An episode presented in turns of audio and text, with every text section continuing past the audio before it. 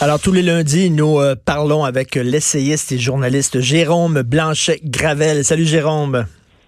Salut, Richard. Écoute, un peu plus tôt, je parlais de la comédienne Charlize Theron, qui, elle, a décidé euh, d'élever son fils comme une fille parce qu'à l'âge de 6 ans, il lui avait dit, maman, je me sens fille. Fait qu'elle a dit, ah, il est assez vieux pour décider de son sexe alors qu'il n'avait que six ans. Moi, je trouve ça totalement aberrant. Mais toi, tu es arrivé sur une autre histoire. Là, c'est euh, un petit garçon qui, a six ans, a décidé d'être végétarien, lui.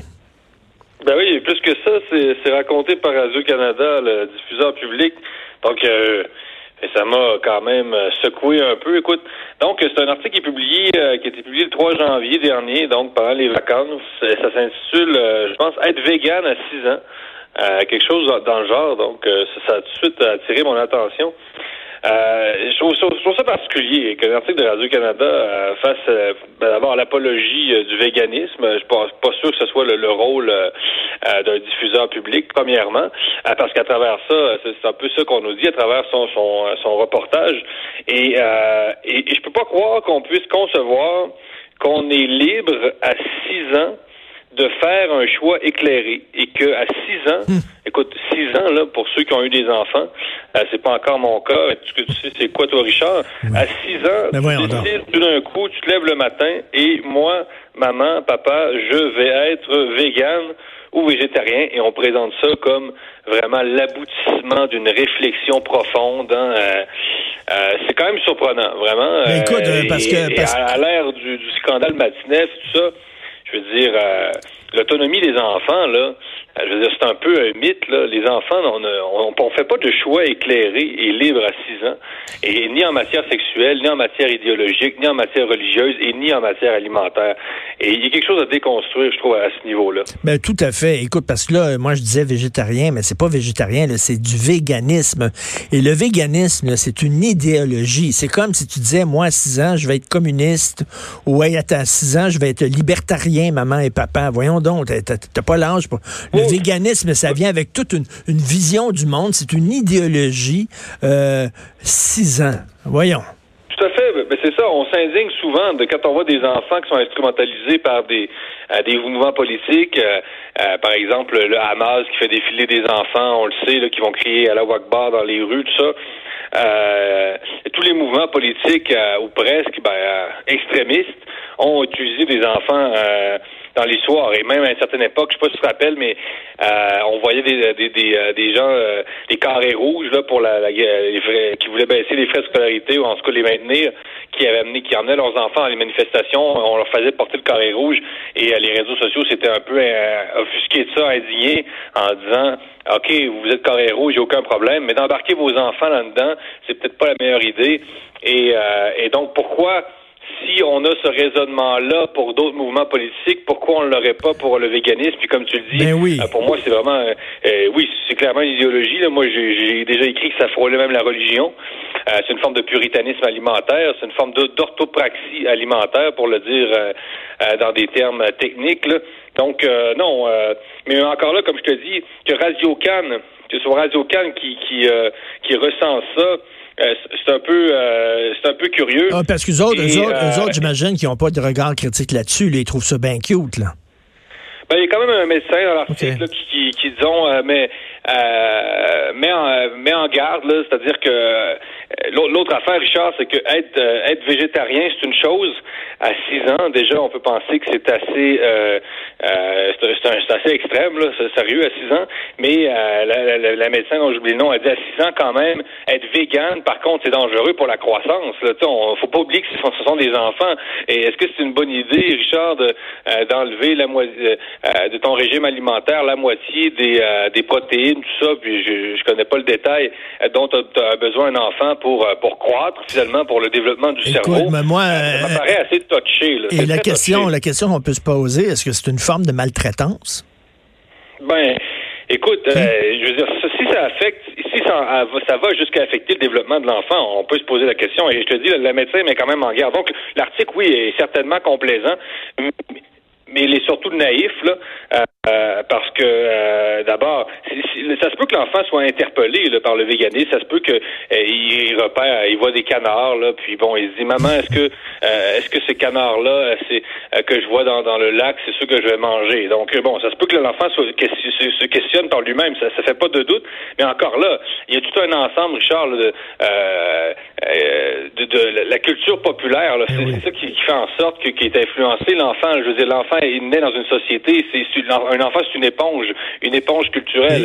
Donc, euh, Radio-Canada, faites-nous pas croire que l'enfant va avoir des réflexions par lui-même euh, à 6 ans. donc, c'est une naïveté déconcertante. Franchement, pour Tout être Écoute, c'est un peu inquiétant. Mettons, tu reçois des amis à souper, toi, là, chez toi, là, à Québec. Là. Tu, tu, reçois des amis à souper. Si, mettons, il y a un ami qui dit, moi, je suis allergique aux arachides, je peux pas manger d'arachides, sinon je peux tomber malade ou même je peux mourir, c'est certain que tu feras pas de plat avec des arachides parce que c'est une condition médicale. Mais si un de tes invités dit, par idéologie, moi, je mange pas ci, puis je mange pas ça, puis je mange, je mange pas de lait, je bois pas de lait, puis je mange pas de miel, puis je mange...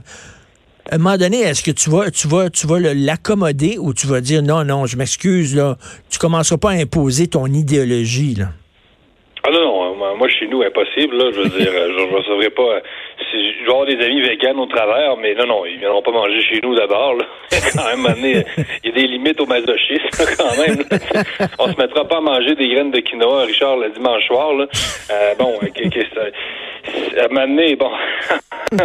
mais euh, non, euh, mais, mais c'est clairement c'est politiquement correct alimentaire. Hein. On sent dans l'article de Radio Cannes que c'est ça. Donc c'est politiquement correct. C'est une nouvelle rectitude alimentaire, le fait d'être d'être vegan ou végétarien. Et, s'opposer à ça, ben ça, ça fait de nous, ben, c'est ça, des espèces de, de monstres euh, carnivores euh, qui prennent pas en compte le, bien-être des animaux. Mais tout ça est très farfelu aussi parce que j'ai lu un article qui sur la, culture du, de l'avocat dans les pays latino-américains. Ben oui. C'est l'avocat. Euh, donc tu connais le c'est un légume ou un fruit, en tout cas je sais plus trop. En tout cas, on connaît tous l'avocat, c'est très bon, la guacamole, tout ça. Et euh, la culture d'avocat que dont raffolent les véganes végétariens est en train de ravager une partie des terres euh, en Amérique latine. Et, et donc même les cultures de certains fruits et légumes qu'on va se mettre à manger pour remplacer la viande est en train de débalancer des écosystèmes, là, Richard. Donc, on s'en sortira pas. Là. c'est pas parce qu'on se met à arrêter de cultiver de la viande dans le monde que tout d'un coup c'est le paradis alimentaire sur Terre. C'est pas du tout comme ça que ça se passe.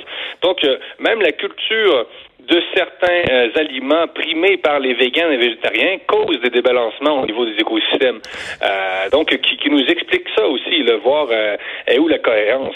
donc, on s'en sortira pas de, de ce problème-là finalement. Tout à fait. On a beaucoup parlé de l'affaire Matinev cette semaine. Et toi, tu me rappelais hier, tu m'as écrit Gabriel Garcia Marquez. Bon, il y a beaucoup de gens qui ont lu 100 ans de solitude. C'était un gros best-seller. Le gars est, c'est un, un monument de la littérature mondiale prix Nobel de littérature. Alors, tu, me rappelais, mais en fait, tu, m'apprenais parce que je ne savais pas ça.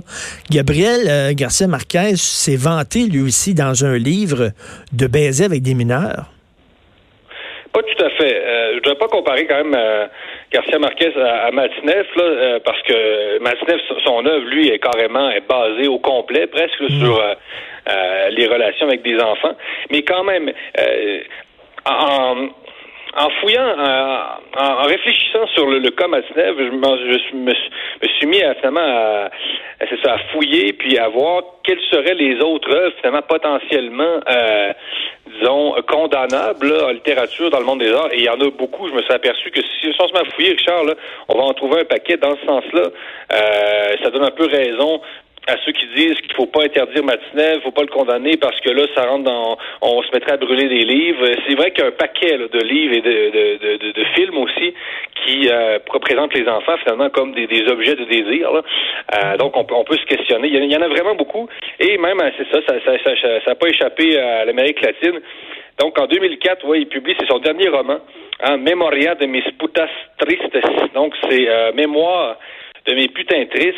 Et il va pas jusqu'à euh, finalement présenter euh, des relations euh, sexuelles entre entre lui, en tout cas son personnage, et des jeunes personnes, mais quand même c'est l'histoire d'amour, Richard, entre une jeune de 14 ans qui, au début, euh, vend sa virginité hein, pour euh, aider sa famille. Et lui, euh, le personnage l'autre le personnage principal, quoi, 90 ans, et son cadeau d'anniversaire, au départ, il veut s'offrir la virginité d'une fille de 14 ans. C'est son cadeau d'anniversaire qu'il veut s'offrir. donc, et là, à partir de là, il va, il va développer une relation d'amour avec une jeune vierge de 14 ans. Par contre, Richard, jamais, finalement, il va coucher avec elle, mais il va entretenir une liaison euh, dite platonique. Mais, mais euh, c'est une œuvre de fiction, au même titre que le Lolita de Vladimir Nabokov. Là. Oui, tout à fait. Donc, euh, on peut pas comparer euh, Garcia Marquez à, à mais, mais quand même, dans le monde, en Amérique latine, il a quand même été condamné pour ça. Et euh, quand c'est sorti, tout ça, il y, a, vraiment des éditoriaux qui ont été publiés de, des personnes importantes, de personnalités importantes qui ont dit Je peux pas croire qu'on combat la culture du viol en Amérique latine et que là, un de nos plus grands écrivains sort son, son dernier roman qui pour faire l'apologie quand même un peu d'une euh, d'une relation entre une fille de 14 ans et un homme de 90 ans, c'est quand même particulier. Et comme je te dis, moi, je suis pas pour les autodafés, je suis pas pour la censure, je suis pas pour, euh, euh, je suis pas pour l'inquisition. Je pense pas qu'il faut qu'il faut en venir à, à, monter des tribunaux là, qui vont juger de, de, la qualité ou des livres qui sont recevables mm-hmm. de ceux qui ne sont pas là. Mais mais tout ça pour dire que toutes sortes quand même de livres euh, et d'œuvres qui euh, sont relativement problématiques. Et Matinev, finalement, euh, lui, c'est quand même c'est un sommet. De lui, c'est oui, lui, lui, c'est extrême, son cas. Oui, c'est ça. Lui, il parlait de sa vraie vie. Marquez, faut le dire, il hein, faut le rappeler, c'est pas son seul dérapage, faut le rappeler, c'était un ami personnel de Fidel Castro. Il était très, très proche. Pendant que Castro emprisonnait les homosexuels dans les pénitenciers à Cuba, pendant qu'il emprisonnait les, les journalistes et même certains artistes, Marquez, tout toujours été très proche de Fidel Castro. Moi, j'ai un gros ben problème avec ça aussi. Merci beaucoup, Jérôme Blanchet-Gravel, essayiste et journaliste, et bonne année 2020. Merci. Salut, bonne année, bye. Salut.